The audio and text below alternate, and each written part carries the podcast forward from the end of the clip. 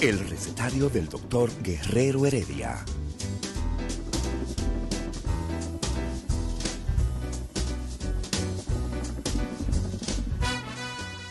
Una respuesta para cada pregunta. Una receta para cada problema. Ven a nuestra propuesta radial, amena, diversa y solidaria. Con alto sentido humano y profesional.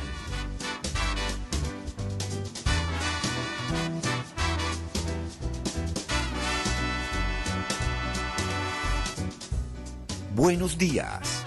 Bienvenidos al recetario del doctor Guerrero Heredia.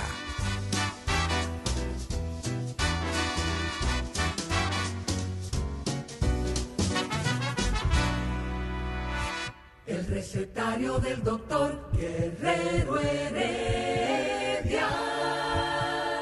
Continuamos. Continuamos aquí.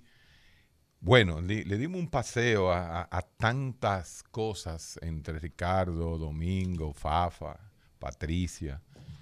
Eh, mencionamos tanta gente, ¿no? Tantos autores, tantas utopías, distopías, retrotopías.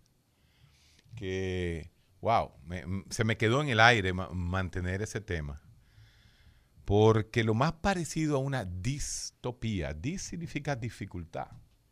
Utopía, una creencia dificultosa, un mundo dificultoso, una sociedad eh, extraña, difícil, problemática, dificultosa. Es la palabra. Vamos a seguir usando la palabra dis. Dis significa disturbio, dificultad. Lo más parecido a una distopía en el siglo XXI es justamente COVID. COVID-19 es la distopía con que inició este nuevo milenio. Y asimismo como es una distopía biológica, también se ha convertido en una distopía social y política.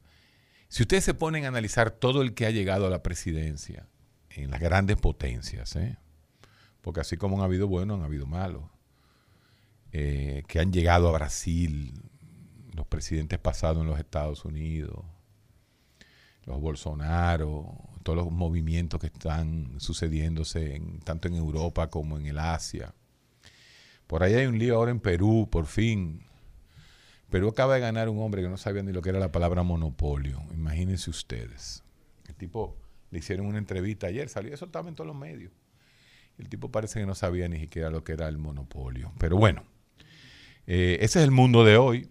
Ese es el mundo donde por un lado la ciencia está buscando a través de la transcriptasa reversa un medicamento ya para definitivamente matar el COVID.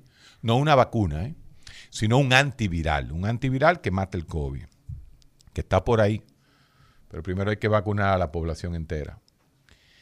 Eh, mientras estamos en eso, mientras estamos en tecnología, mientras se hacen vacunas eh, en, en tiempos récord, producto de que tenemos ya la tecnología, las vacunas de virus atenuado, las vacunas de ARN, eh, todavía, todavía aparecen voces con cabida en nuestra sociedad, como el caso este. Yo, yo, yo ni lo he querido escuchar, lo del pastor.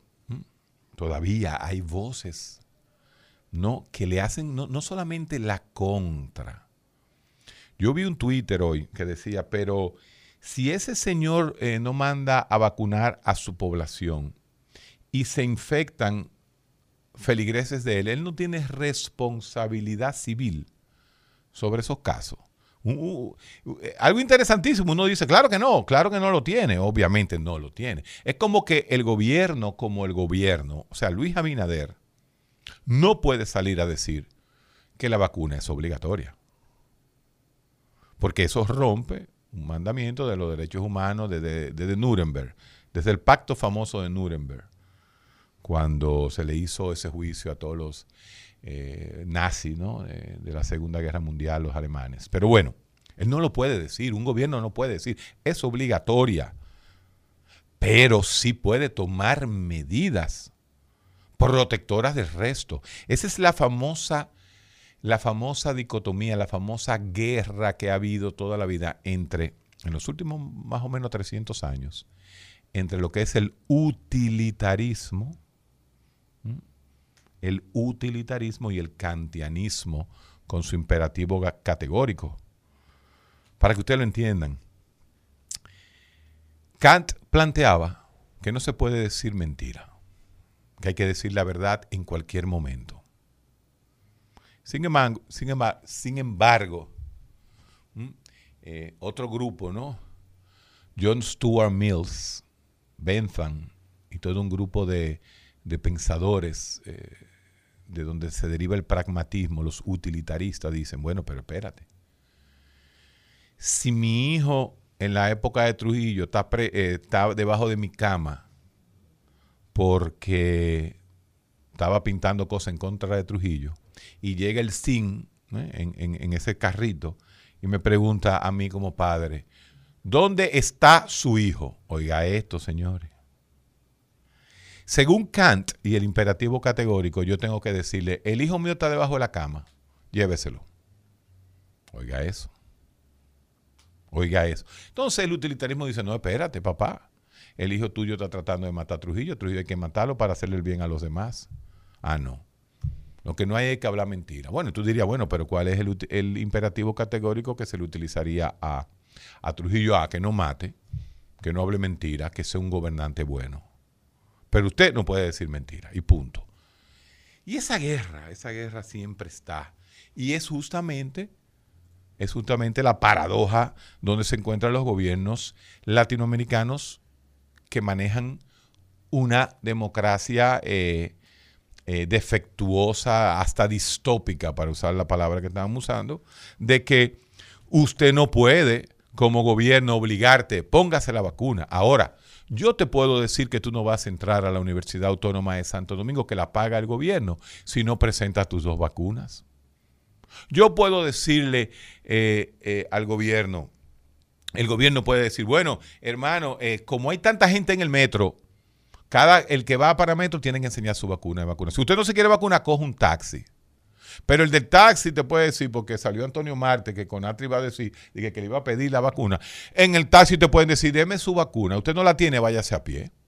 Usted tiene la libertad de no ponerse la vacuna, pero váyase a pie. Usted vive en los Tres Ojos y trabaja en la Isabel Aguiar, váyase a pie. Usted tiene la libertad de irse a pie, usted tiene la libertad de no ponerse su vacuna, pero ni en los carros públicos lo van a aceptar, ni en el metro, ni en la onza, ni en el teleférico. Ni va a entrar a la universidad. Entonces, esas son formas y formas. Ese famoso caso se ganó en Estados Unidos con una línea aérea, me parece que fue con Delta, y fue la siguiente.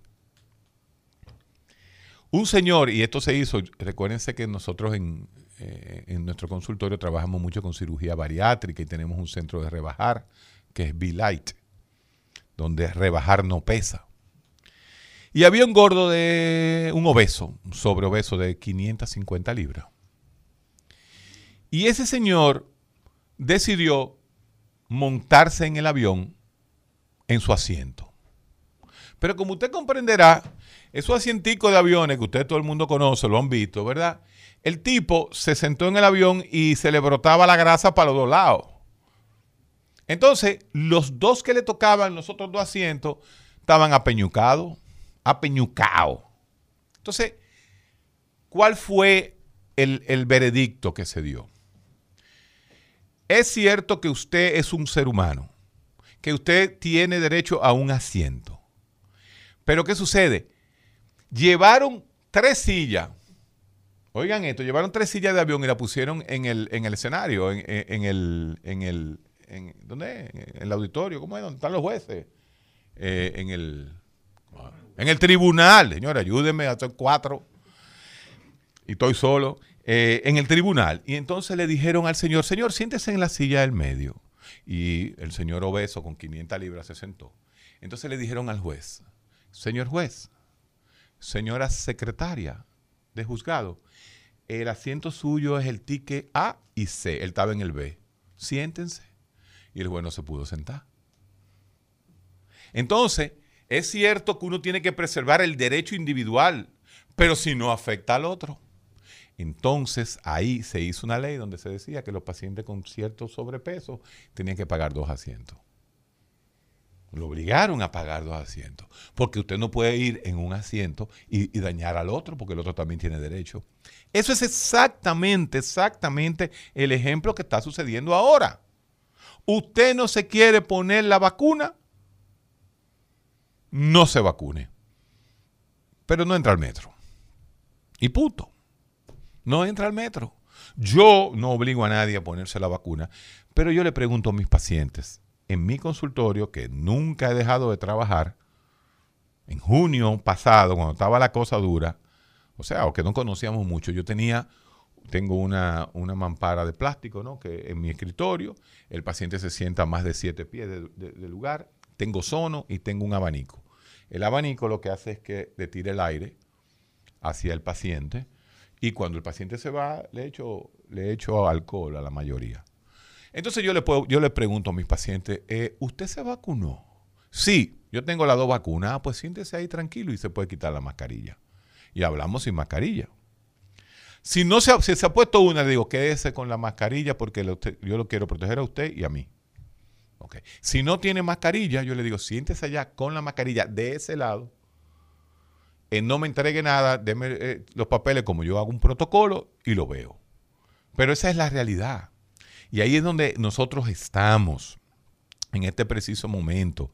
Nosotros estamos en una situación donde el utilitarismo, la filosofía utilitaria de hacerle el bien a la mayor cantidad de personas posible, es la filosofía pragmática, que está en boga en este momento. Eso no sucede, por ejemplo, en los países, y eso sí ya entramos a los filósofos postmodernos que lo han planteado muy bien en esta crisis de COVID, como son Shulhan y, y Slavoj donde dicen, señores, ¿quiénes han tenido éxito con la pandemia? Los países de el Asia, donde los gobiernos tienen el apoyo o por lo menos la confianza de sus ciudadanos. Los regímenes totalitarios han resuelto más rápido el problema del COVID que los regímenes democráticos europeos y latinoamericanos. Por eso ustedes me han escuchado a mí muchas veces, desde hace dos meses, cuando comencé a decir aquí que se iban a llenar las camas de, de UCI, o ustedes no recuerdan que fui yo que dije desde hace dos meses que se iban a llenar las camas. Mm, porque hay que decir la cosa, hay que, hay que darse bombo uno mismo, de que teníamos que tomar algún tipo de medidas totalitarias, un poquito, ¿no? Un poquito más fuerte, porque si no, como decía Bosch, la democracia es un lujo de los países ricos. Levántate con el nuevo bloque matutino de Rumba. A las 6 de la mañana, un equipo líder en información te presenta El Rumbo de la Mañana. A las 11, la salud y el bienestar integral del ser humano tienen cabida en el recetario del doctor Guerrero Heredia. Y a las 12, la actualidad y la variedad llegan de la mano de Charlie Mariotti y su equipo en Al Mediodía con Mariotti compañía. Información, salud y variedad en las mañanas de Rumba 98.5. Cambiando el rumbo de la radio. El rumbo de la mañana. Noticias de actualidad con informaciones de los principales hechos y acontecimientos políticos, sociales y económicos. Cambia el rumbo desde temprano y acompáñanos en El rumbo de la mañana. De lunes a viernes de 6 a 11 de la mañana por Rumba 98.5 FM y Premium 101.1 FM. El recetario del doctor Guerrero Heredia. Vamos a hablar con el pueblo. 809-682-9850. Ese es el local. El 833-380-0062. 1-833-380-0062. Es el teléfono de afuera para los que viven fuera que tanto nos escuchan. Por el Instagram sé que me van a mandar, eh, alguien nos, va a ayudar a leer un poquito lo que dice en el Instagram. Pero vamos, vamos a recoger llamadas porque este es el tema, ¿no? Esta distopía de mundo. Utilitarismo versus kantianismo, ¿no? Buenas. Buen día, Héctor, ¿cómo estamos? Cuénteme. Es Sandy que habla. Dímelo, Sandy. Tranquilo. Eh, por, por ahí por Instagram, yo soy Dari Torres 01. Ah, tú siempre estás ahí en el, en el, Sí. en el Instagram. Eh, oye, yo vi un video hoy en Facebook Sí. de un sitio que estaba inoculando a la persona, pero había una de la enfermera que no le ponía absolutamente nada a un paciente. Bueno, pero esas son pequeñas cosas que suceden. El mundo lleva casi 2.500 2.500 millones de vacunas puestas. ¿eh? Y las cosas, eh, las cosas van avanzando. Yo creo que estamos llegando, creo que son 5 millones de vacunas que se han puesto en República Dominicana. Eso es un récord para Latinoamérica. El alcoholito no va. Mira, uno se está poniendo tanto alcohol. Lo importante es que te la pongan y punto. Buenas. Buenas. Aló, Héctor, ¿cómo estás? Dígame. Bien, bien, Héctor, yo le llamo porque quiero conocer a la doctora, la doctora Lidia Soto. Los viernes es el día de la doctora Lidia Soto. El ¿Y su doctor José? Ramírez. Y su consultorio. No, José ¿podría- Rodríguez, perdón, José Rodríguez, mi hermano José Rodríguez, que son las personas que trabajan hipertensión, todo eso que Eso tiene que que yo ver quiero, quiero comunicarme con ella para eso, para ir a su consultorio. para ir a su consultorio. Tú sabes que nosotros nunca hemos dado nuestros teléfonos. La Ah. doctora Lidia, pero tú es muy fácil, oye, te voy a decir, te voy a hacer, voy a hacer trampa, voy a hacer trampa. Sí, Llámate a la clínica Abel González Norte, allá en, en la Lincoln, e inmediatamente te dan el teléfono de la doctora Lidia Soto. Tú entras a internet y ahí sale Lidia Soto. Buenas, Bueno, buenos días, Héctor. diga usted. Héctor, yo quiero preguntarle como especialista de la psiquiatría eh, lo siguiente, preguntarle lo siguiente, a ver si soy yo que estoy en lo correcto o en lo correcto.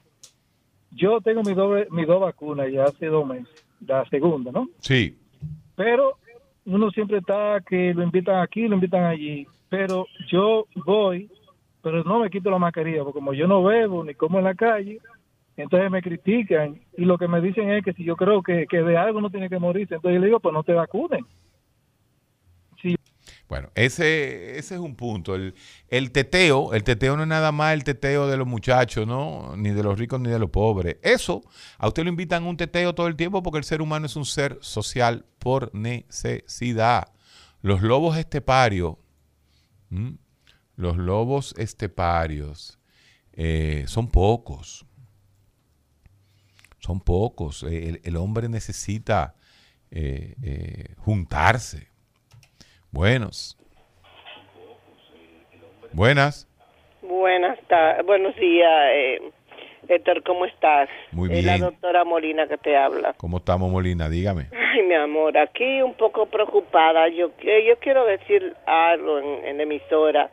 Eh, fíjate, es referente a un sinnúmero de médicos que yo he hablado con ellos y no quieren vacunarse.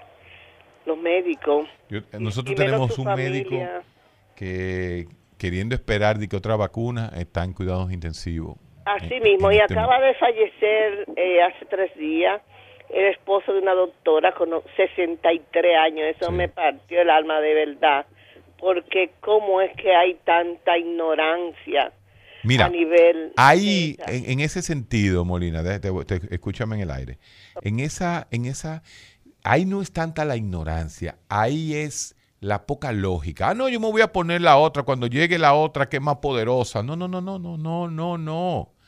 La que nos tocó a nosotros por ser un país tercermundista y la que se consiguió fue Sinovac. Pero la Sinovac es la que ha vacunado a los chinos. En China, hace dos días encontraron 19 casos. En la China de mil millones. ¿Mm? En la China no hay COVID ya. ¿Y cómo ustedes se cree que los chinos eh, perdieron el COVID? Vacunándose. Vacunándose. Buenas. Buenas. Me fueron, uy, se cayeron todas las llamadas. 682-9850. Aló, Aló, doctor. dígame. Usted vivió en Estados Unidos, igual que yo. Eh, Sí. Yo trabajé en una bodega. Yo quiero hacer una pregunta eh, que yo sé que usted es la única persona que me lo va a responder. Los blancos y los negros de color son iguales en el- todo el sentido de la palabra. Fisiológicamente sabemos que no. Pero dígame si son iguales. Si usted tiene la capacidad de responderme eso, por favor. Usted que trabajó y consultó y vio, porque yo le voy a decir algo, yo que lo atendí en una bodega, no en la misma situación que usted. Sé que no son iguales. Bueno, Ahora yo quisiera De- saber... de- de- desde el déjame decirte algo. La pregunta sería, ¿en qué pueden ser diferentes? ¿En qué ámbito? Porque son tantas cosas. Por ejemplo, se sabe que del punto de vista socioeconómico, el blanco americano tiene mucho más poder adquisitivo que el negro en general, pero, Pero hay un por- negro que tiene más dinero que un blanco. Entonces, Pero ¿por qué le dan la capacidad al negro de ser racista y al blanco no? Pues el negro es muy racista, y más con el latino. Wow, ese sí, ese es un, ese es un, ese es un, ahí tú me estás planteando una arista social. Es cierto, por ejemplo, los negros entre ellos se dicen nigger. Pero si un blanco le dice nigger a un, a un, a un, a un negro americano, ya tú sabes, te saltan al cocote. Pero un negro si le dice al otro negro nigger. ¿Entiendes? Entonces, eh, sí, eso mismo es. eh, yo siempre lo he dicho, y son de mis palabras que a veces por eso me acusan a mí a, mí a veces de ultraderechista, otros me acusan de ultraizquierdista y otros me acusan de ultraderechista. A mí me acusan de todo. Entonces, si no estoy de acuerdo con algo religioso, soy ateo, pero si agarro a los ateos y les digo que expliquen esto, entonces soy religioso. Yo no sé. Todo en extremo hace daño y cuando uno habla cosas, eh, como se dice, puntuales, siempre van a haber reacciones extremistas. Mira, Yo le voy a poner un caso. Óyete, no, óyete caso. Cinco veces en una bodega. Ajá. veces fueron morenos, todito, para no decir la otra palabra. Sí. Me atracaban.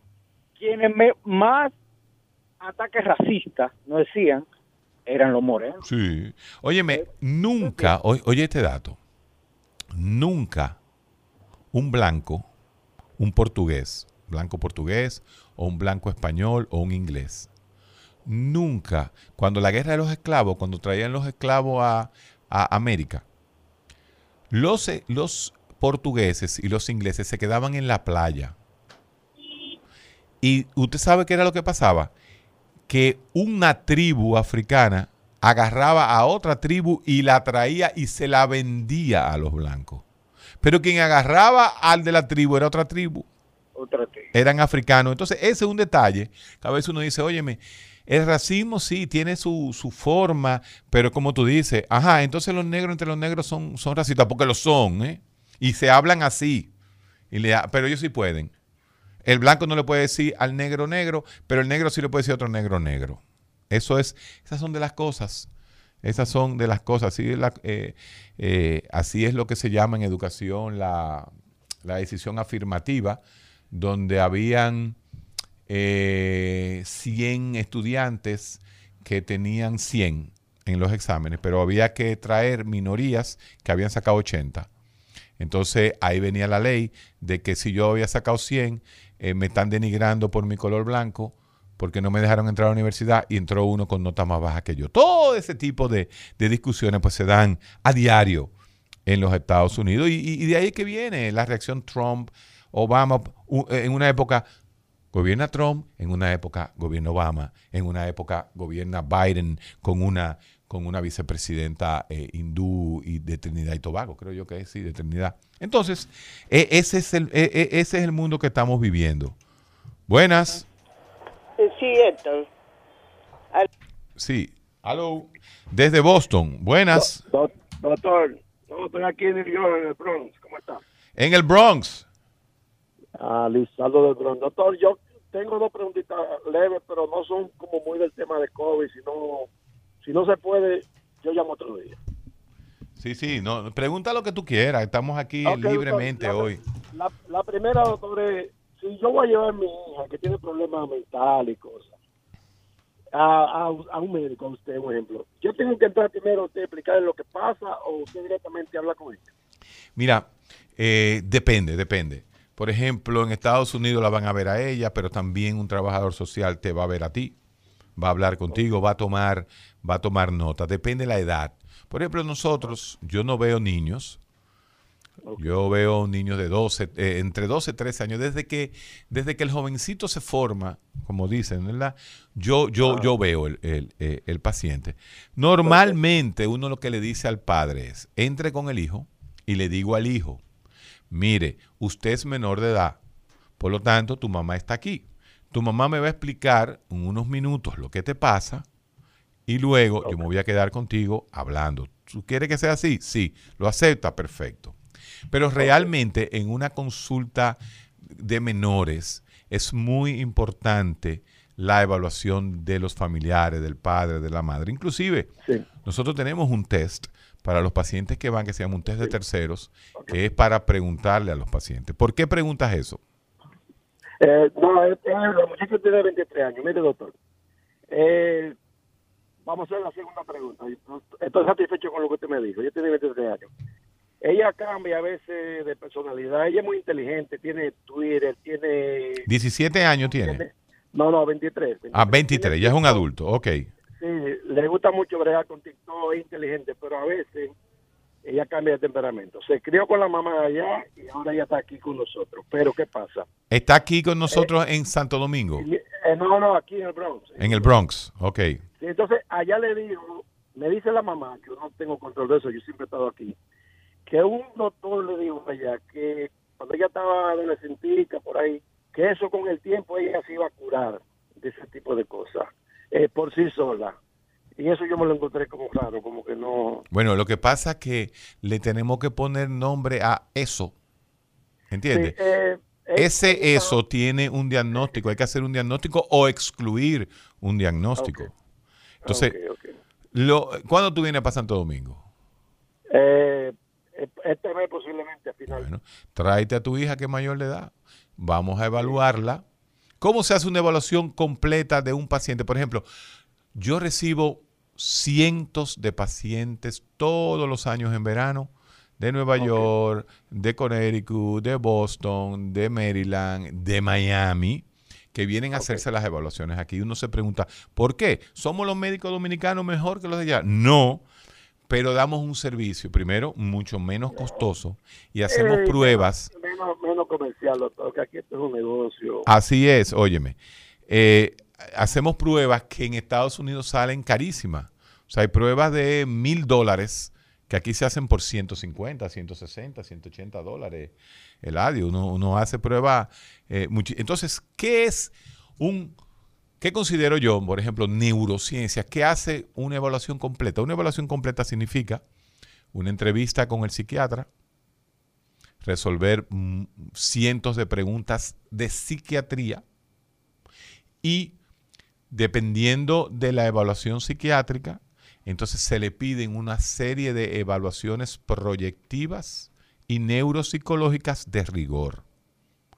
Con esa evaluación neuropsicológica y con esa evaluación psiquiátrica usted puede estar seguro de que vamos a llegar a un diagnóstico muy certero del paciente.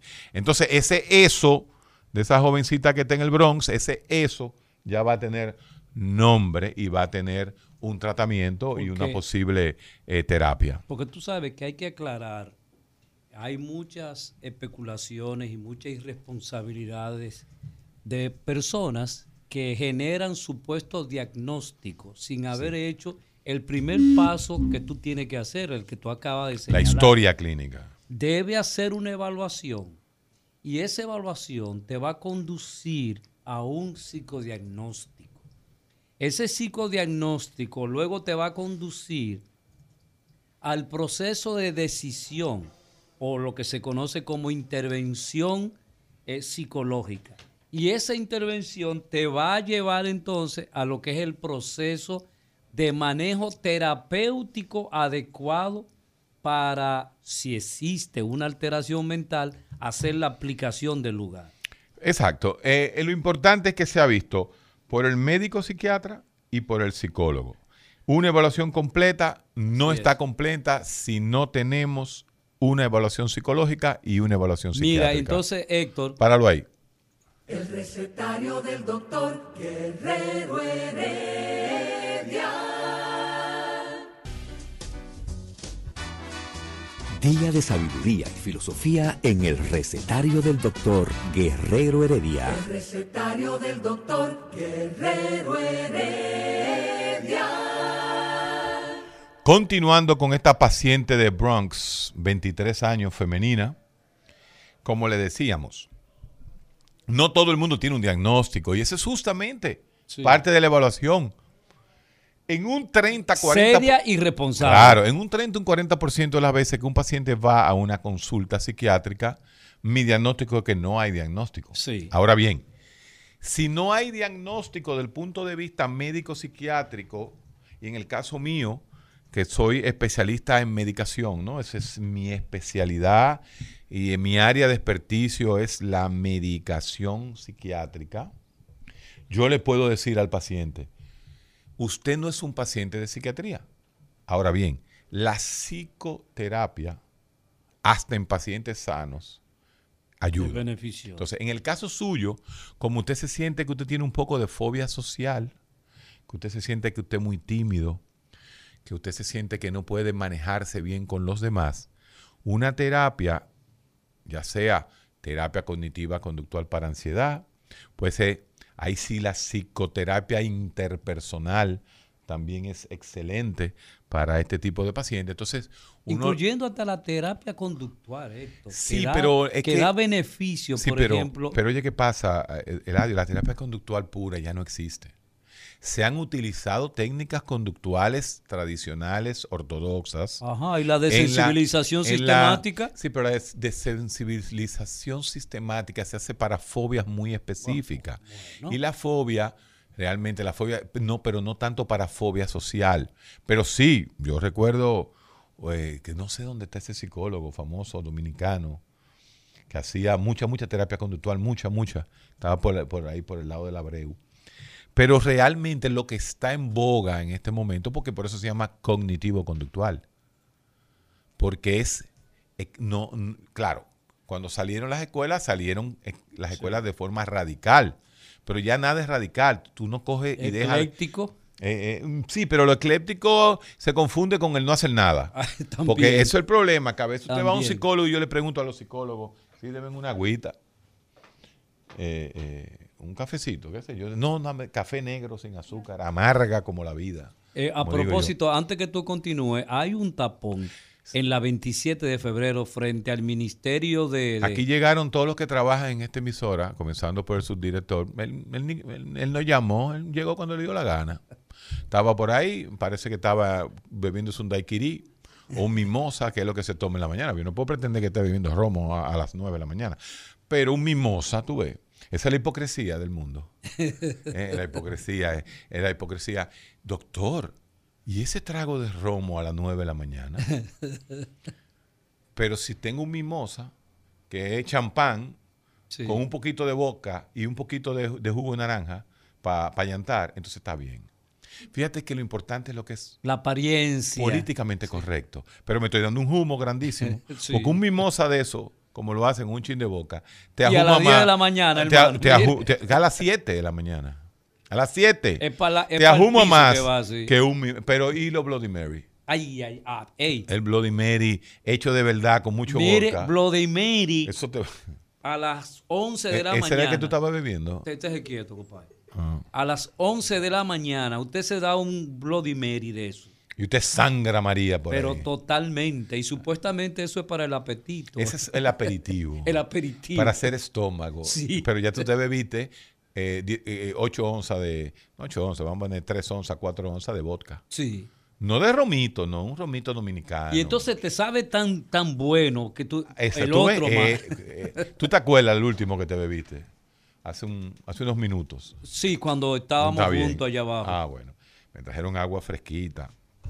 Pues sí, ¿dónde estábamos? Este tipo me acaba ya de sacar de... de- Estábamos con la eh, con el de Bronx. 23 con- años, con la joven de 23 años. Entonces, uno le dice al paciente, mire, va- vaya a terapia.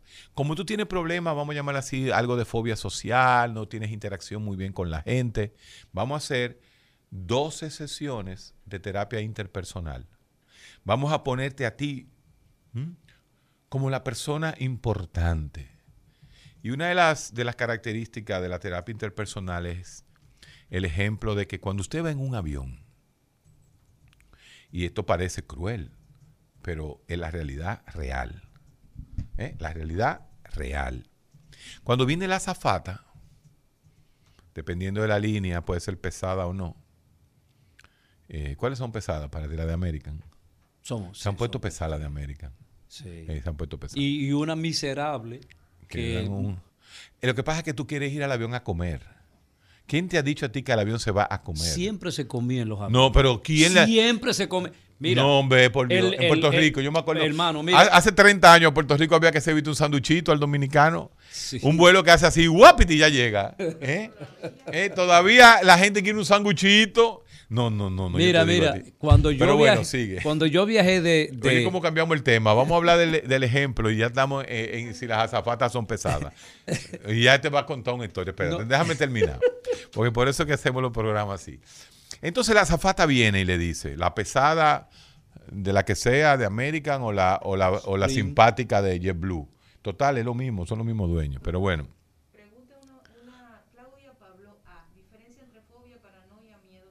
Wow, sí, Wow. lo voy a dar. Sí. Claudia Pablo, un saludo, Pablo. Eh, ah, diferencia entre fobia, sí, lo voy a explicar. Entonces. Ey, tiene el nombre de Iván Pavlov. Eh, no, porque Pablo. Esos, Ah, son, Pablo. esos son los Pablo de la romana. Seguro. Eh, y entonces, la zafata viene y le dice a usted, mire, cuando la mascarilla de oxígeno caiga, ¿eh? usted que anda con un carajito ahí al lado, ¿verdad? No. Usted se la pone usted primero. Usted se pone su mascarilla. Y después que usted tenga su mascarilla, usted se la pone a su hijo. Porque si usted no se pone su mascarilla, se van a morir él y el niño. Usted y el niño. Entonces, póngaselo usted primero para que después se la pueda poner a su hijo. Al principio parece cruel, pero la realidad real es que yo tengo que salvarme a mí para poder salvar a los demás. Yo me tengo que querer a mí primero, porque si yo no me quiero a mí, usted no quiere a nadie. Usted necesita a alguien. Y esa es la diferencia entre querer sin interés, amar, a necesitar. Ah, no, que fulana me quiere mucho porque me cela. No, esa no te quiere, esa te necesita. Oiga esto. ¿eh? Buena la Oiga aclaración. Hay un famoso Está cliché- lúcido hoy. Gracias. Hay un famoso autor que a mí no me cae tan bien, pero ni a- yo sé que Eladio menos, o Eladio más ácido que yo en el fondo, que es Walter Rizzo. sí. Tú ves que te cayó. Tú ves, míralo. Tú ves. Sin embargo, hay una palabra de Walter Rizzo buenísima. Él dice, yo te amo, pero no te necesito. Yo te quiero. Yo quiero estar contigo, pero yo no te necesito, ni te voy a celar. Y tú vas a estar conmigo hasta que tú quieras. Entonces, ese que acaba, acaba de pasar un feminicidio, requisicidio, homicidio, como se dicen ahora, eh, le- se dio un tiro a una gente y después se dio un tiro a él. Ese no, ese no quería a nadie, ese necesitaba patológicamente, esa era una relación tóxica. Entonces, justamente en la terapia interpersonal, te ponen a ti como el centro. Para usted, eh, eh, señores, pero hasta en la Biblia. ¿Qué pasa? ¿Por qué tú me No, miras no. así? En la Biblia dice, hay que amarse uno como, a- a- como ama Bueno. a Dios para amar a los otros. Entonces, hay que quererse uno mismo. Bueno, Murray, este psicólogo, eh, señalaba los tres elementos básicos. El ser humano, en cierto sentido, es como todos los demás. Esto es, eh, desde el punto de vista físico, desde el punto de vista anatómico, todos somos iguales.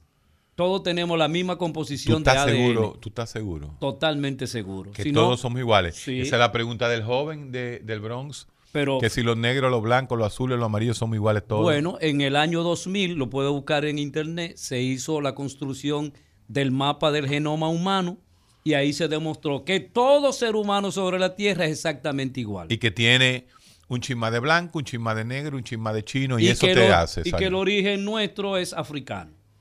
Murray decía eso, que en cierto sentido todo ser humano es como todos los demás, pero también señalaba que en cierto sentido todo ser humano es como algunos otros.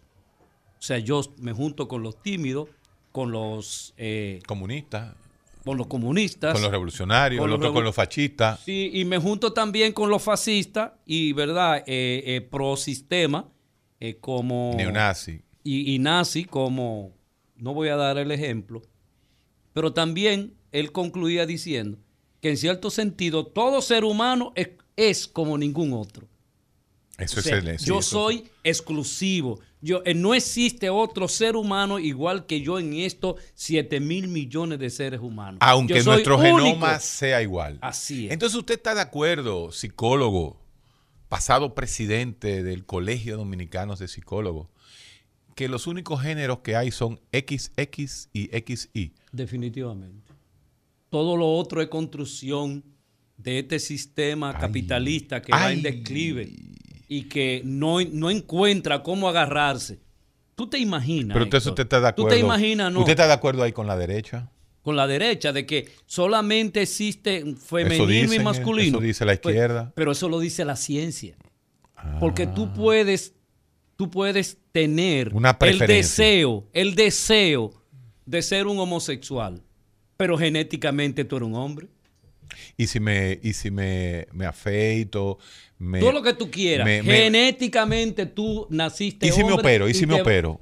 Tú naciste hombre y te va a morir hombre. Ah, que tú mentalmente, pero imagínate, yo soy Eladio Hernández y de repente desde las 6 de la mañana hasta las 6 de la tarde yo soy Eladio Hernández. Y después de las 6 de la tarde... Dr. yo Jekyll soy- and Mr. Hyde. Yo soy Eladia Hernández. Eladia. Pero, pero venga acá. Yo creo... Pero venga acá. ¿Tú no, Eso no- no es te ha una- dado es una- nunca ese deseo? Ese, De, de ese? No, porque todo el mundo tiene una vena. ¿Tú ves? Sí. Una vena. Eh, yo siempre te le envío saludo a doña Carmen. no, pero va- de vamos a ver. muy apreciada. ¿Cómo se llama esa patología tan rara, tan rara, tan rara, tan rara, de creerse una persona en un momento y otra persona en otro? Así es. Existen... Trastorno disociativo. Que, déjame decirte algo, y esto tengo que decirlo. En los Estados Unidos, cuando uno se entrena en psiquiatría, como nos entrenamos nosotros, nosotros teníamos la obligatoriedad de ver todas las patologías. Sí. Todas las patologías que el DCM planteaba de forma es, fenomenológica, Sí. aunque eso está cambiando a, a- a través de las dimensiones, pero definitivamente habían estilos de, de patología. Una de las patologías más difíciles de encontrar es el trastorno disociativo de la personalidad, que es eso lo que llaman personalidad múltiple. Fulanita tiene dos personalidades, señores. Que Hollywood ha aprovechado. Hollywood, claro, y es Dr. Jekyll and, uh, uh, and Yale. Yale, Yale, ¿cómo es? No me acuerdo ahora. Hyde, Hyde. Jekyll, and- Ye- Jekyll, Jekyll and Hyde. Que hay un bar, hay un bar buenísimo, un restaurante ahí en, en el, en no en Downtown, en Midtown, en- cerca de Columbus Circle. Yeah. Ahí está ese. Tú nunca fuiste ahí, tú siempre te, estabas en el Bronx. Tú Hermano, ¿por qué usted Circle. insiste que yo vivía en el Bronx? Ya me insultaron. Ah, no, no. Ah, no. en. Flushing, en Flushing, en Flushing, Queen. ¿Qué es Flushing Queen? Awesome Park. ¿Y qué dice? Flushing es buena. Y Corona. Awesome Park. En Corona y Richmond Hill. Para mí los mejores restaurantes. Y Richmond Hill. ¿Y en Corona? donde las calles son privadas. ¿Y en Corona? ¿No fuiste a Corona? No, nunca? no, yo conozco. A comer. Pero no, no. ¿Dónde están los mejores restaurantes dominicanos de verdad en New York? ¿En el Bronx? ¿En Manhattan, en Washington Heights? en- en Manhattan. ¿O en Corona ahí? En Manhattan. Definitivamente que en Manhattan. En Manhattan. Sí. 809, tú has ido, eso es un amigo mío. Eh, Vaya- vaya yo iba la siempre a uno propaganda. que se llamaba Berlina. El recetario del doctor Guerrero Heredia. Buen día a la gran audiencia del recetario del doctor Guerrero Heredia y de este servidor, el divo de la salud. Aquí les dejo las principales informaciones de las últimas horas en bienestar y salud.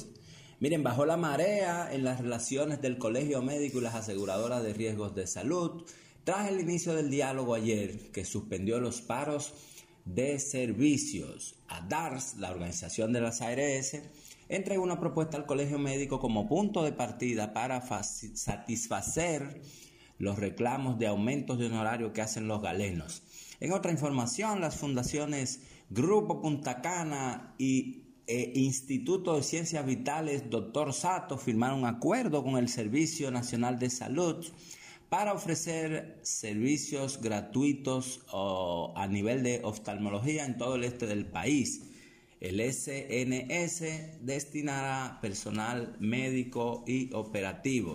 También tenemos que el epidemiólogo y saludista Carlos Félix valoró la intensa jornada de vacunación desarrollada por el gobierno y pidió que se intensifique con más acciones a nivel nacional. Las enfermedades cardíacas son la causa más frecuente de muerte de las personas mayores de 40 años, revelan un especialista del Cleveland Clinic.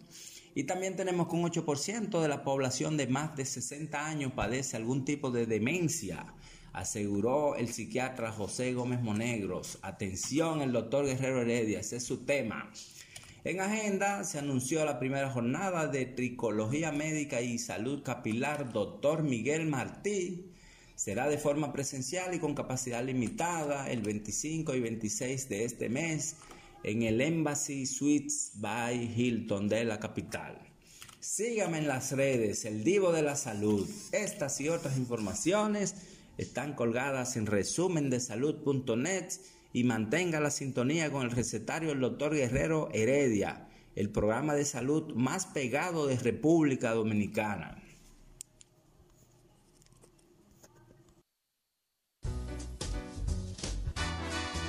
Día de sabiduría y filosofía en el recetario del doctor Guerrero Heredia. El recetario del doctor Guerrero Heredia. Dile que me lea del agua.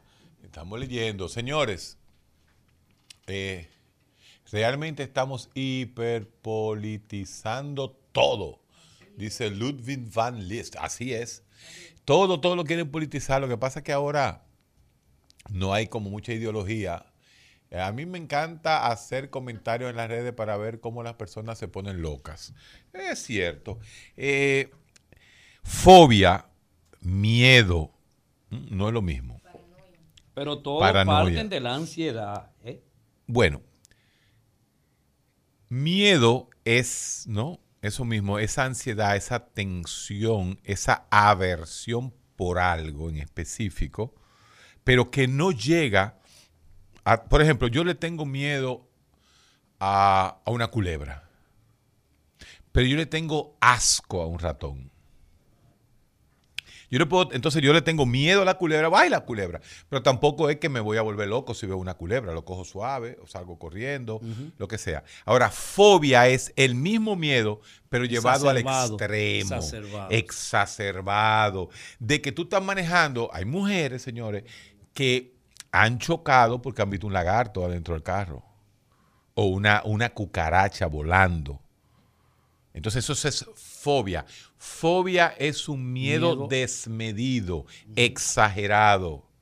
¿eh? Ah, y te puede traer inclusive la fobia, te pueden traer reacciones eh, neurovegetativas. Por ejemplo, tú puedes vomitar, tú puedes desmayarte con la fobia. ¿Entiendes? Sí, sí. Entonces, esa es la gran diferencia. Ahora, paranoia. Pero la fobia, ese tipo de fobia, escúchame Héctor, también son objetivas porque tú la puedes evitar. O sea, tú sabes que cruzó, por ahí pasa un ratón y tú no pasas por ahí. Al ratón se le tiene miedo. Poca gente le tiene Sí. fobia, fobia al ratón. Ajá. Pero el problema es si aparece el ratón. Exacto. Ahí sí. Ahí sí, porque ya no es, es inevitable.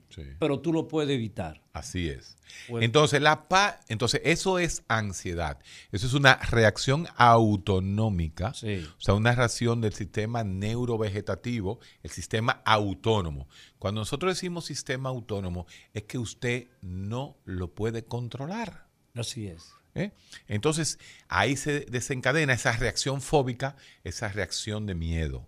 Miedo menos que fobia. Fobia y miedo, lo mismo, lo único que la fobia mucho más exagerada. Paranoia, y esto es lo que quiero que en- escuchen. La paranoia es un problema de la forma en cómo usted está pensando.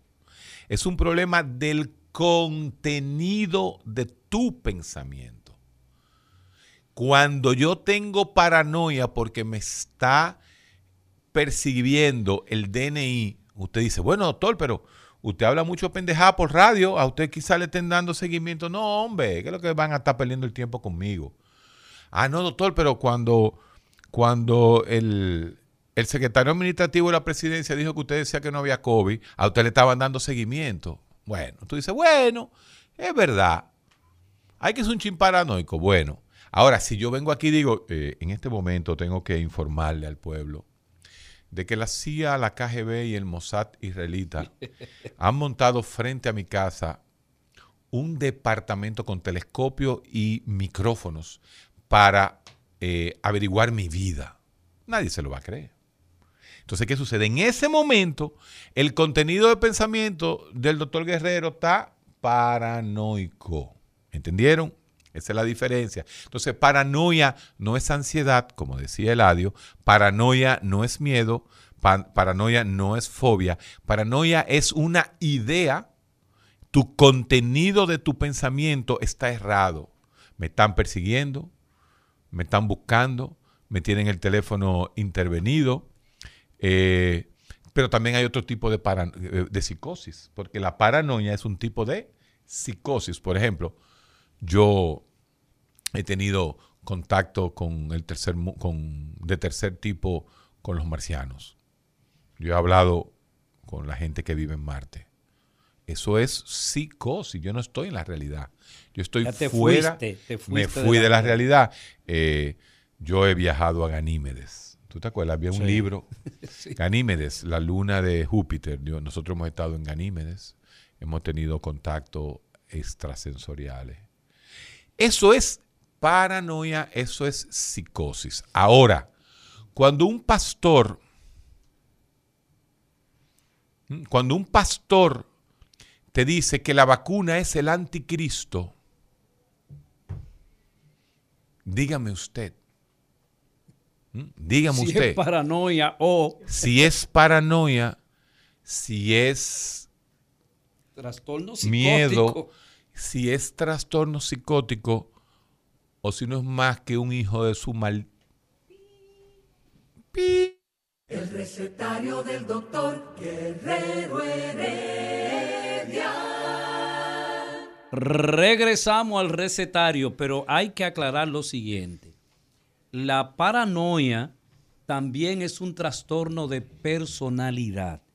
¿Qué pasa? No, no, pero no se le llama paranoia. Esa es la personalidad paranoide. paranoica. Paranoide. Paranoide. Eh, la personalidad paranoide. Es una persona que describe el paranoide. Eh, es una persona que entiende que todo el mundo está contra él. Exacto. Es una persona que entiende que todo el mundo está hablando de él. Sin estar psicótico. Sin estar psicótico. Bueno, o sea, o es una psicosis, como le dice mucho, atenuada. Por ejemplo, si yo veo a Nieve y a Héctor que están en la esquina ya y de repente están hablando y me miran, están hablando de mí. ¿Qué ustedes están diciendo de mí? Exacto. Entonces, ese, esa, esa, ese trastorno de personalidad aísla a la persona y la persona empieza a ser infeliz. Es el hombre chivo. Es el, hombre que ve un gancho donde quiera. El hombre que no confía en nadie. Esa persona que no es amiga de nadie porque todo el mundo le quiere, eh, se quiere aprovechar de él. Ese es el paranoide. El paranoide es una, una, persona muy infeliz. Eh, wow, es una persona que no tiene amigos, es una persona que no hace empatía con la gente. de todo el mundo. Desconfianza, esa es la palabra clave. Es, y llega un momento, y ahí es donde todavía eh, nosotros, eh, la nueva, el nuevo léxico psiquiátrico habla de que es lo mismo. Lo único que de manera atenuada, porque llega un momento en que el paranoide se pone tan paranoide que llega a ser paranoico. Sí. Entonces cae en la psicosis. Ya se va el otro extremo de la alteración mental. Entonces, en la nueva psiquiatría, en la psiquiatría que uno plantea con el, criterio de dominio de, de, criterio de dominio de estudio, que es el Research Domain Criteria, desde esa personalidad de desconfianza, ese paranoide, hasta el que está oyendo voces, es lo mismo, pero de una forma más atenuada. Uno más aterrizada, otro menos aterrizado. Todavía sigue eh, con, nosotros, por decirlo de una manera, y tú no te das cuenta de que, de que hay un problema. Porque eso es los inconvenientes, Héctor, de los trastornos de personalidad.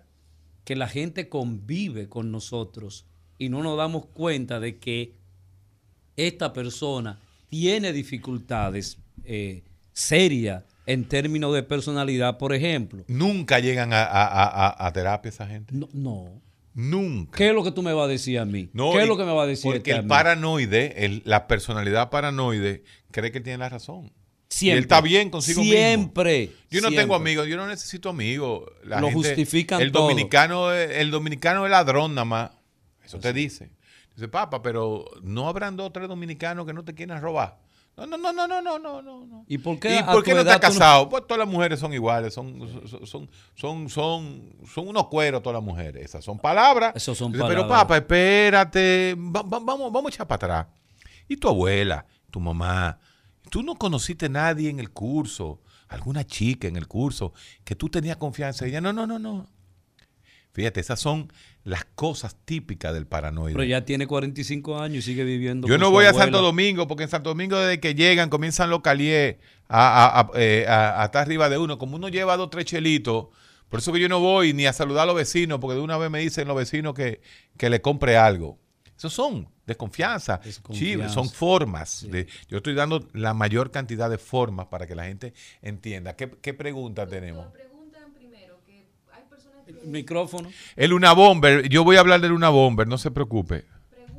dos preguntas interesantes. ¿Qué, qué piensas sobre el Homo sensorium, que es ese tipo de ser humano que es capaz de conectarse a nivel sensorial con muchos otros seres humanos? Eso no existe Eso es- hasta hoy, eso hasta es hoy. especulación. Excúsenme, pero eso no existe Eso- hasta ahora. Y eso es básicamente en base a, a una serie muy famosa, Sense8. Sí, sí, sí, sí. no. Hollywood, Hollywood. Hasta ahora no hay telepatía. Eso no existe, ahora- eso no hasta existe. ahora nadie me lee mi pensamiento. Hasta ahora los espiritistas, las sesiones espiritistas. Yo no. Eso no es ciencia, eso yo, no es yo ciencia. participé una vez en una y, y no pasó nada. Eso es otro mundo. Eso sí. Eso es otra cosa. Eso sí es humano. El cerebro nunca deja de funcionar. Así es. Inclusive podemos decir que el, el- el- el- el dormir, el sueño es parte de la, de la De homeostasis. la actividad y de la actividad, De la actividad. del cerebro. Durante el sueño nosotros adquirimos la memoria. Hay veces que tú no te sabes la respuesta, duerme y el otro día te la sabes. Así es, Porque, porque el, el cerebro, cerebro- sigue trabajando. Eh, Y el cerebro cuando está descansando, lo único que hace es como en las computadoras, déjame colocar el- lo que me pasó, en la experiencia que tuve en la universidad, déjame ponerla aquí. Eh, y empieza a distribuir Exacto. todas las informaciones que pasó en el día y que hace tiempo, la coloca en cada uno de esos lugares eh, y sigue trabajando permanentemente. Justamente, lo de Luna Bomber. ¿eh? Mira, Luna Bomber, ese, ese señor que era profesor de matemáticas inclusive, lo agarraron en California. Vivía, vivía como un ermitaño ahí en California. Eh, lo agarraron por el hermano y la esposa del hermano, que se dieron cuenta que era él. Por ahí anda la cosa. Pero el Luna Bomber tenía el discurso, el discurso que es un discurso real, el sentido de que las grandes corporaciones son las dueñas del mundo. Así es. Ahora mismo. Las grandes corporaciones son tan las dueñas del mundo que una corporación de nombre Google, una corporación de nombre Twitter, Le le, quit- quitó el Twitter a Donald A Trump. Al, al al presidente, presidente más- americano. Más fantamoso. De- pero ¿por qué, fantamoso? Hermano, siga- ¿Por qué siga te vas su a tirar en discurso. contra de los trompianos? Sí, siga su discurso. Pero por favor, vamos, vamos a ser un poquito más políticamente correcto, a ver si, si, Sí, si si no nos llegamos, tiramos tanta si gente llegamos. arriba. Eh, Entonces, eh, eh, ¿qué pasó con este señor? ¿Quién es peor, Trump o el, o el pastor? Yo creo que en este caso ambos. Tú sabes todas las barbaridades que hizo Trump. No, ¿cuál es? Por ejemplo, ¿Cuánta le- guerra, ¿Cuánta guerra inició Trump? pero tiene más de tu- tuvo más de 500 niños encerrados como como eh, ¿Y ahora? ¿Y animalitos, ahora? No lo tienen ahora. Lo, lo han estado Ah, sacando. está bien. Pero el pastor, el pastor, tu No, el opinión. Yo- yo, quiero es- escucharte a ti sobre el pastor. Mire, el pastor es el producto del fanatismo de, como decíamos ayer, el verifón está ahí presente. Y entonces, en la medida de que yo pueda crear miedo, terror, de que ya llegó Jesucristo y póngame esta moneda porque con eso vamos a resolver la situación. Ese tipo de personas, independientemente de que puedan tener alteraciones mentales, porque eso no es normal, este, Por cierto, ese fue que apoyó a, a- a Danilo. Lo dijo públicamente. Figúrese usted. Ahora tiene que estar ese señor dándose en el... eh, eh, No pobre se da ningún pecho porque hay, él tiene seguidores, Pero acá, hay ese no personas... es- ese no es... Ezequiel no es el de Eury. Ay, el de Eury. Hay que traer a Eury aquí. Vamos a agarrarlo. Cuando él salga ahí de, de- de sol, vamos a agarrarlo para que nos explique. Pues sí, eh, entonces, eh, eh, ver esos casos y los religiosos, en sentido general, no tienen esa posición. No, pero la No mayoría. tienen, la mayoría no tiene esa posición extrema. Porque eso es fanatismo. Eso es más que fanatismo. Él habla de que la vacuna es el anticristo. No, es increíble. Tú le mandarías a leer un libro a, a- a propósito del anticristo. Hay un famoso libro, uno de los. No es de los mejores, de Friedrich Nietzsche. Pero el anticristo, que la gente cree que es en contra de Cristo el hombre, de Cristo el ser humano. No, léase el anticristo para entonces entender que, de qué estamos hablando, de qué anticristo es que estamos hablando. Dino, Olga, que Oh, aquí Efi vino con una pregunta súper fuerte que ¿qué, qué piensa usted sobre el doble cuántico? No sé si saben lo que es el doble cuántico, pero es básicamente una teoría de que existen dos, dos realidades en el ser humano. No, no, no. Eso son Eh, especulaciones. mira, mira, no, no, no son especulaciones, espérate. Lo que pasa es que con el advenimiento de la física cuántica, que nosotros hemos explicado aquí, hemos tratado de explicar porque ni yo lo entiendo bien, sino que a través de la física cuántica es la forma de nosotros poder explicar los fenómenos del pensamiento humano. Han salido muchas teorías y van a salir, Sí. porque cada vez que nace una nueva ciencia, cada vez que nace una rama, señores, cuando sale la geometría, cuando el hombre creó el cero, los árabes, hay que ponerlo claro. Acuérdate que los griegos no pensaban en cero. El, el concepto cero.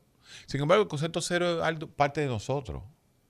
Pero filosóficamente la nada es mucho Sí. y es poco al mismo tiempo. Entonces, eh, las cosas van cambiando y eso van creando nuevos paradigmas, nuevas formas de pensamiento y no hay duda de que la física cuántica, ese que preguntó el doble cuántico, posiblemente eh, yo quisiera saber qué tanto conocimiento verdadero de lo que es la física cuántica, que comienza no con la física cuántica, sino con la mecánica cuántica. Aunque la mecánica es parte de la física, pero era la mecánica cuántica lo primero. Esas son cosas que uno, y menos por radio, uno puede atreverse a, a decir que existen. Y yo vuelvo con la telepatía. Hasta ahora nadie me, nadie me lee el chip de mi cerebro. ciencia.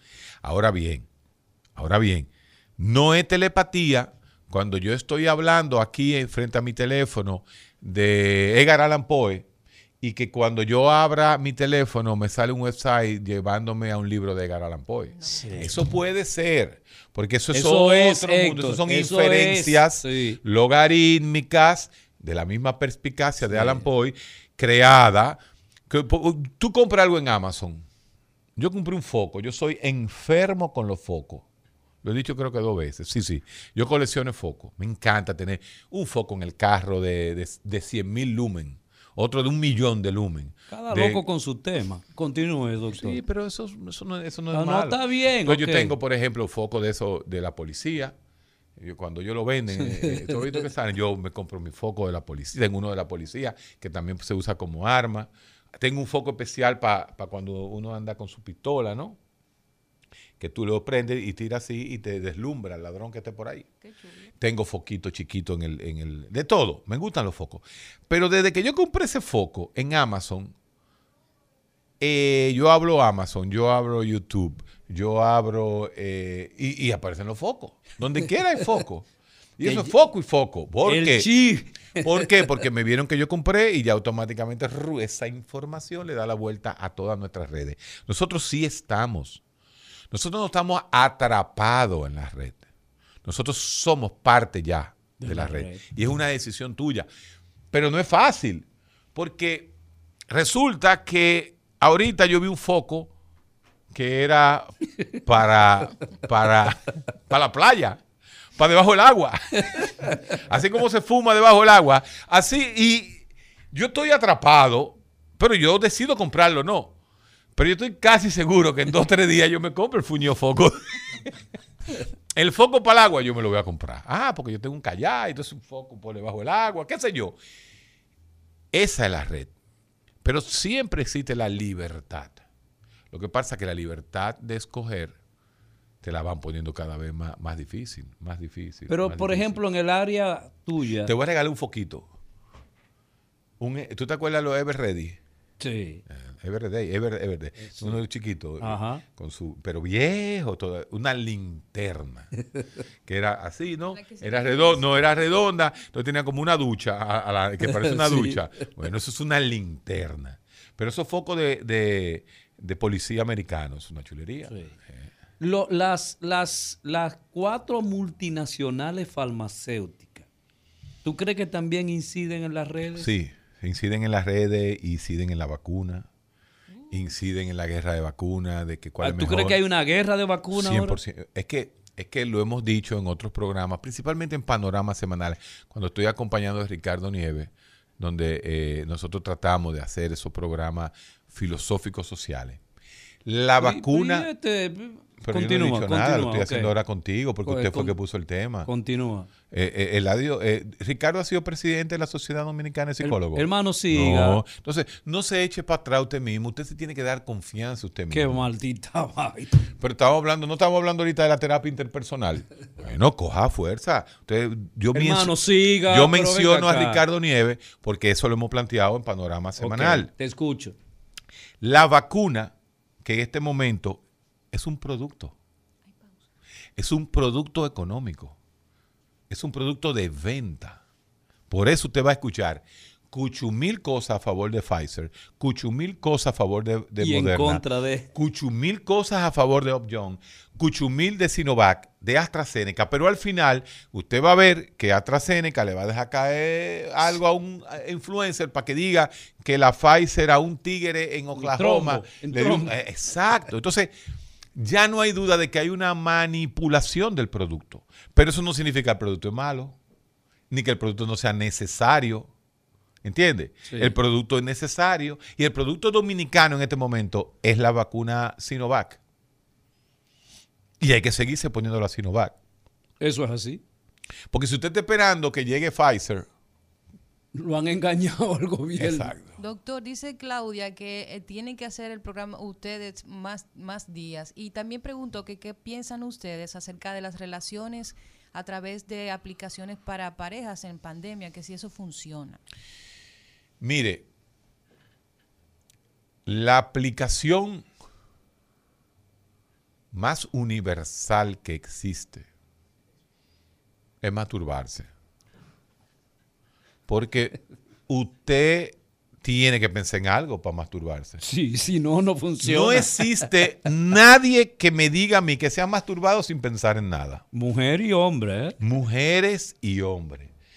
Porque el morbo, que es el vehículo, ¿no? Se- digo, el morbo es la realidad, se pone en cualquier vehículo, ya sea en un vehículo de un app, en una película pornográfica de, de los canales que tú ves. ¿Cuáles tú ves? Venus. Hermano, continúe. Ah. No, pero pero venga estoy acá. preguntando. Te estoy tirando un gancho. ¿Cómo se llaman? Venus, el otro Playboy. Playboy. Usted Tú lo puede poner. muy bien todos. Claro que sí. Esas son aplicaciones de, De citas. de citas. Usted pone a Tinder, usted pone a pornografía, pero la que es universal, la que usa todo el mundo y nadie sabe cuál es el tema por la cual es masturbarse. Solo. En su cama, en su, ¿Y el en baño. qué- ¿Y en qué momento? Ah, que los muchachos, ah, no, nosotros teníamos, imagínate, tres hermanos, tres hermanos varones. Una revista, la pobre, uh, desvencijada por todas. Pero en aquella época era una revista Playboy que llegaba a la Playboy. Entonces, sí, los apps siempre se han usado. El app principal es nuestro cerebro. El cerebro humano es el app principal por la cual la gente eh, se masturba. y- y ahí viene también la función del pensamiento, o sea, cómo el pensamiento en su maravilla es creativo y, y es abstracto, o sea, se va a, a figuras que solamente están en tu pensamiento. La industria de la pornografía es una industria requete multimillonaria. Sí, señor. Requete multimillonaria. Y cada día más aceptada. O sea, ustedes ven todavía memecitos y cosas de que un tipo que va con un maletín, pa, y se le cae un, un pene de goma. O una mujer que entra a- al aeropuerto. Y eso está agatado. Porque es que ya todo el mundo entra a una, a una, a una, eh, Cosas. eh, eh, una tienda erótica. Eso es parte. Ah, que vamos a Las Vegas. Ah, pues en Las Vegas hay que ir a, la tienda erótica más grande. Ya eso, eso es parte de la vida. Byung-Chul Han. Su libro, La agonía del Eros. La agonía del Eros, donde eh, eh, el ser humano en esta media, en, en la internet, ¿no? pierde el morbo y el morbo se convierte en pornografía nada más. Ella como que la pregunta realmente tiene que ver si realmente funcionan las relaciones que se contactan a través de, de aplicaciones como Tinder. Ah, eso es otra cosa. Uno no puede estar como psiquiatra ni psicólogo en contra, porque esa es la forma de comunicación nueva del ser En humano. este momento, sí. Miren, los seres humanos siempre han tenido libertad de escoger su persona. Sin embargo, yo escuché una vez una conferencia, oigan esto, de un psiquiatra hindú que estudió, no estudió con nosotros en Yale, estudió en Cornell.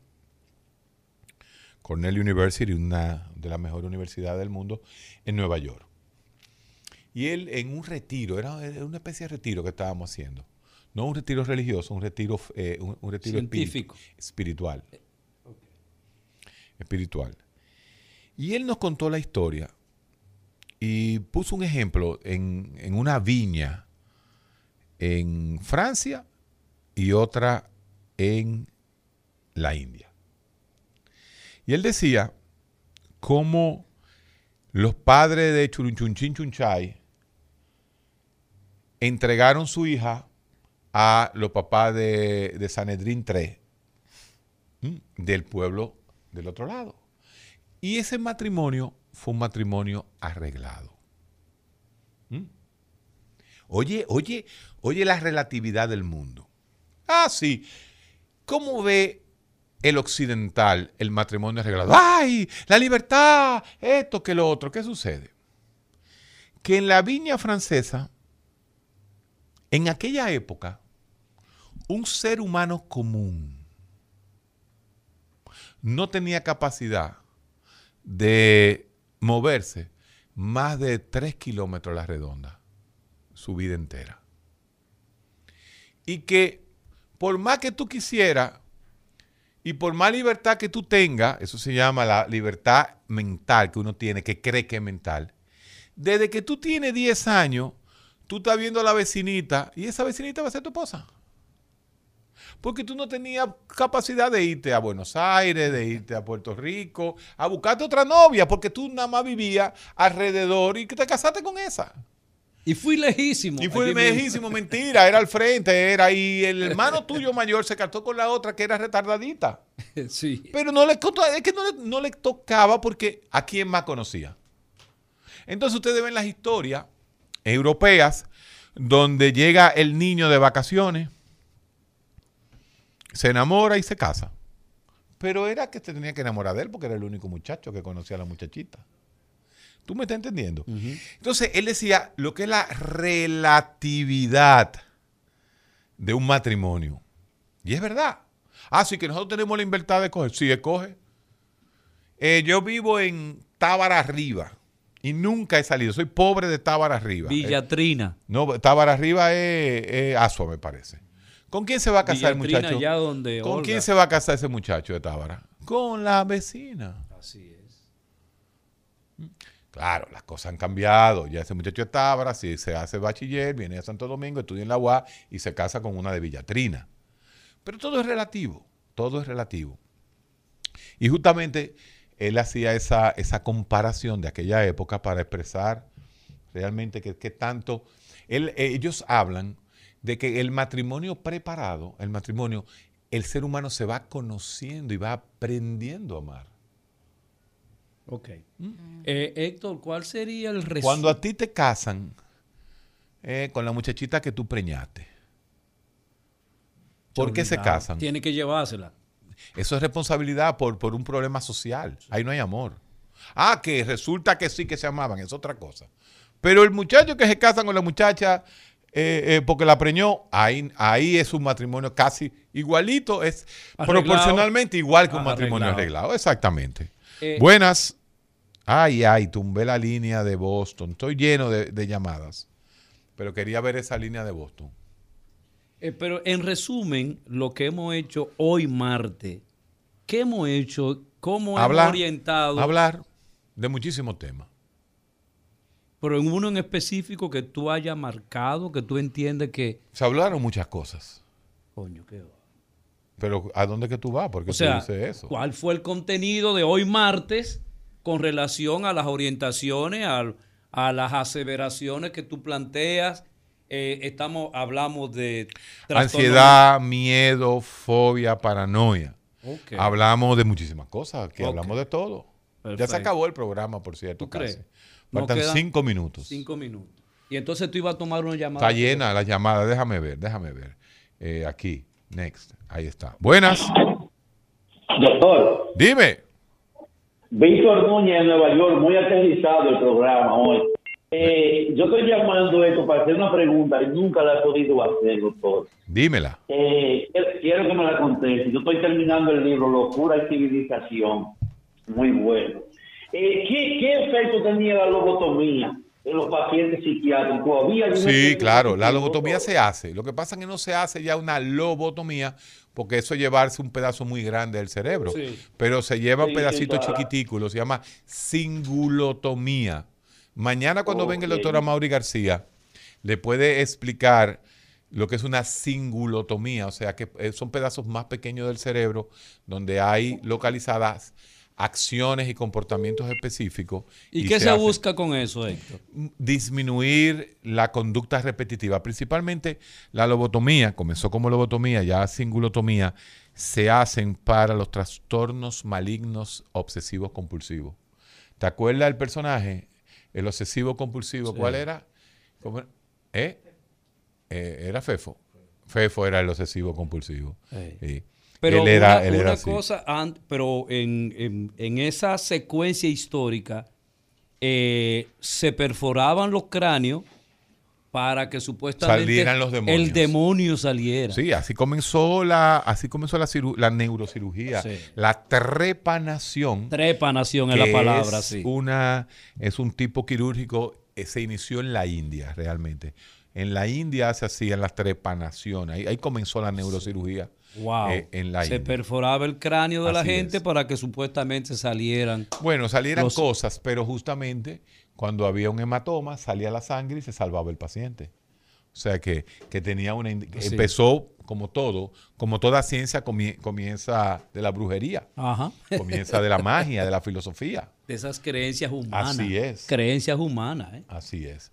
Entonces, justamente eh, de ahí nace todo. Tenemos las líneas llenas. Nos queda un minuto de programa. Hoy ha estado, las redes ha estado, Luis Fernández dice, sí, claro, trepanación. Eh, están muy activas las redes. Eh, nada, yo creo que el programa, pero lo más importante del programa, lo más, lo más importante Ten del cuidado con lo que tú vas a decir. Ah, Ten mucho cuidado con eh, lo ya, que tú vas a este, decir. este- es telépata. ¿Te diste cuenta cómo la telepatía, que no es telepatía, es simplemente tigueraje? Se llama un doble cuántico. Yo creo que un doble cuántico te sopló. Yo creo que el adio, la realidad es que no sé, pero hay un tema que no hemos aclarado aquí. ¿Qué tema? No, no, no. ¿De qué tú hablas? No, hay un tema como que no hemos aclarado bien. ¿Qué aquí. cosa? ¿De qué tú hablas? Bueno, resulta que el público se dio cuenta que yo inicié el programa a las 10 y 30 y me pasé como media hora solo en cabina. Por cierto, excelente programa yo solo. Excelente. Y resulta que usted llega. Entonces, Preste atención, doña Carmen. yo quiero saber realmente, porque ahí entra el delirio, la alucinación, la paranoia, la mentira.